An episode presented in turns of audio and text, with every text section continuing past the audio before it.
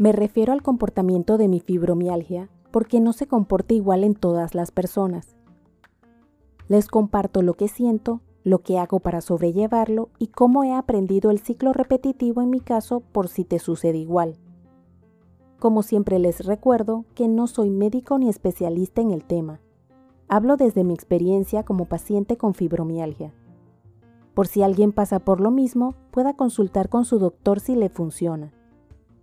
Al inicio era una sensación de impotencia, cansancio extremo y dolor permanente que no me dejaba hacer nada. Dejé de estar pendiente de mi cuidado personal, simplemente me bañaba y demás situaciones básicas. Casi no me daba hambre, me la pasaba tirada en el piso porque ni la cama soportaba. Era un sueño permanente que no se quitaba, era como dormir sin lograr descansar. Lo confundí con mi urticaria o simplemente se combinaron ambas enfermedades. La verdad no he logrado aclarar esa parte.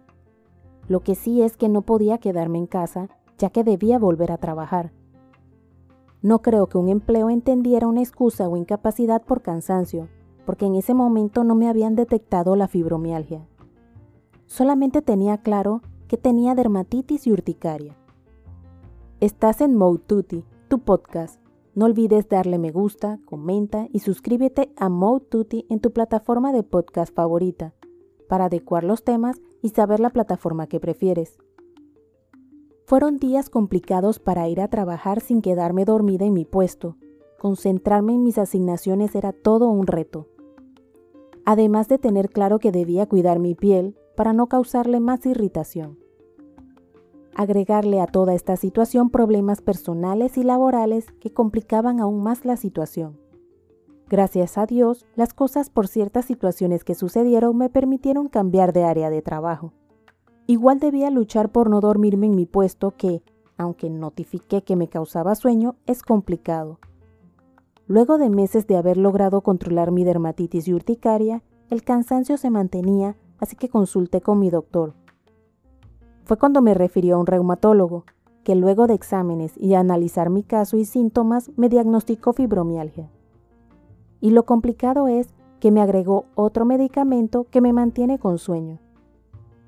En verdad no sé si son los medicamentos o mis enfermedades, pero es como un ciclo donde me da sueño y luego se me quita.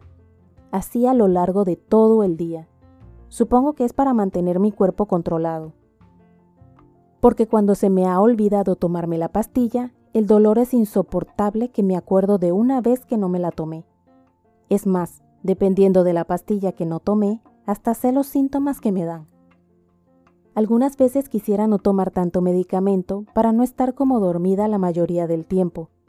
Por eso he intentado no tomarlas, pero me recuerda a mi cuerpo que tengo mis enfermedades en la playa o en boquete son los lugares donde se me han olvidado tomarlas y realmente no he sentido síntomas. Puede ser porque el mar en mi caso me relaja, desconecta y hace que mi mente deje de estar pensando. En boquete pienso que el clima agradable, ni muy frío ni muy caliente, ayuda a mi piel. Y la tranquilidad y poco estrés que se siente logra que mi mente deje de estar pensando. No he logrado probar en otros lugares ya que cuando empezaba a tener confianza por pasear sin tener alguna crisis, ocurrió lo de la pandemia. Iba probando poco a poco, con paseos acompañada por si me sentía mal. Mi caso inició como les he contado de la nada, con un sueño sin explicación, falta de aire y enrojecimiento en el pecho. En la noche, un dolor intenso en el pecho antes de dormir. Luego desperté que me picaba todo el cuerpo y problemas para tragar. Después de ese susto pasaron meses de probar medicamentos hasta lograr controlar mi urticaria. Se me cayó el cabello tanto que tenía huecos que se me veía el cráneo en ciertas partes. Hasta en una ocasión no podía tragar. En ese momento no le di la debida importancia porque pensaba que no me afectaría. Lo que no tenía idea es que, al dejar de poder tragar, eso afecta la capacidad de respirar o por lo menos en mi caso. Fue una experiencia que no se la deseo a nadie. Lo peor es que estaba en mi casa y no tenía cómo avisar lo que me pasaba porque no podía hablar. Se me ocurrió escribir por celular a mi hermana, que por suerte me respondió de una vez. Al no poder tragar, la garganta se secó, lo que evitó que pudiera respirar y como consecuencia no podía hablar. Se me ocurrió ponerme un atomizador que estaba utilizando para la nariz, que siempre algo caía en mi garganta. Con ese poquito que cayó en mi garganta, aproveché para tomarme una pastilla para la alergia, y al poder tragar, aproveché el agua para que la garganta no se resecara de nuevo.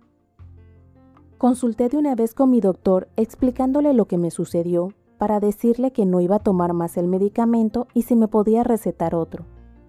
Dice que ese medicamento no causa eso, pero ya me quedó la duda y tengo guardada la cajeta para no volverlo a tomar. Esa experiencia no la quiero volver a vivir y no he vuelto a tomar el medicamento. De pronto fue coincidencia, solamente que el susto fue muy grande para volver a pasar por él sin necesidad. Regresando al tema, con los años he notado que se comporta como un ciclo mi fibromialgia. He logrado notarlo con el paso de los años porque primero debía adaptarme y aprender a sobrellevarlo. Puedo decir luego de varios años que cada mes hay unos días donde los malestares son más fuertes que los medicamentos no los controlan, tanto que se complica realizar las actividades diarias ya que paso en cama. No porque tengo sueño, es porque el malestar no me deja ni pensar o realizar alguna actividad. Algunas veces hasta pierdo el control de mis manos que se me resbala todo. Ahora soy consciente de ello, por lo que trato de tener cuidado y utilizar las dos manos. Porque es como que pierdo la capacidad de controlar la mano o de sentir que tengo algo en ellas. En otra parte del ciclo, mi cuerpo simplemente se la pasa con un sueño interminable, que si no estoy consciente me puedo dormir en casi cualquier parte, porque es una debilidad y sueño que va y viene. Un tiempo tuve dificultad no para dormir, sino para lograr que mi cerebro dejara de pensar. No he logrado ni que mi doctor lo entienda, pero es como que me duermo consciente que estoy pensando y hasta notaba que iba amaneciendo. Leyendo sobre el tema, recomiendan tener una rutina antes de dormir y hasta dejar los aparatos electrónicos mínimo una hora antes. En lo posible, también dicen que se debe dormir y despertar a la misma hora todos los días. Desde que he ido cambiando mis hábitos para que se asemejen a lo que recomiendan, de esa manera he notado los cambios poco a poco. Ya logro dormir desconectando mis pensamientos, descanso un poco mejor. Tengo claro que aún me falta mucho por mejorar, pero con calma y poco a poco voy mejorando lo que se puede. No es que se me va a quitar la fibromialgia, lo que busco es mejorar mi calidad de vida. El ciclo se mantiene, solamente que logro sobrellevarlo mejor o será que ya me acostumbré a vivir con dolor. Es una posibilidad, porque el ser humano se adapta a casi cualquier cosa. De todas formas, sigo buscando lo que pueda mejorar en mí para disminuir los síntomas de mis enfermedades inmunológicas. Cada día entre leer y escuchar a mi cuerpo encuentro nuevas ideas en alimentación, comportamiento o hábitos. ¿Tu fibromialgia se comporta como un ciclo, donde unas veces duele más que otras?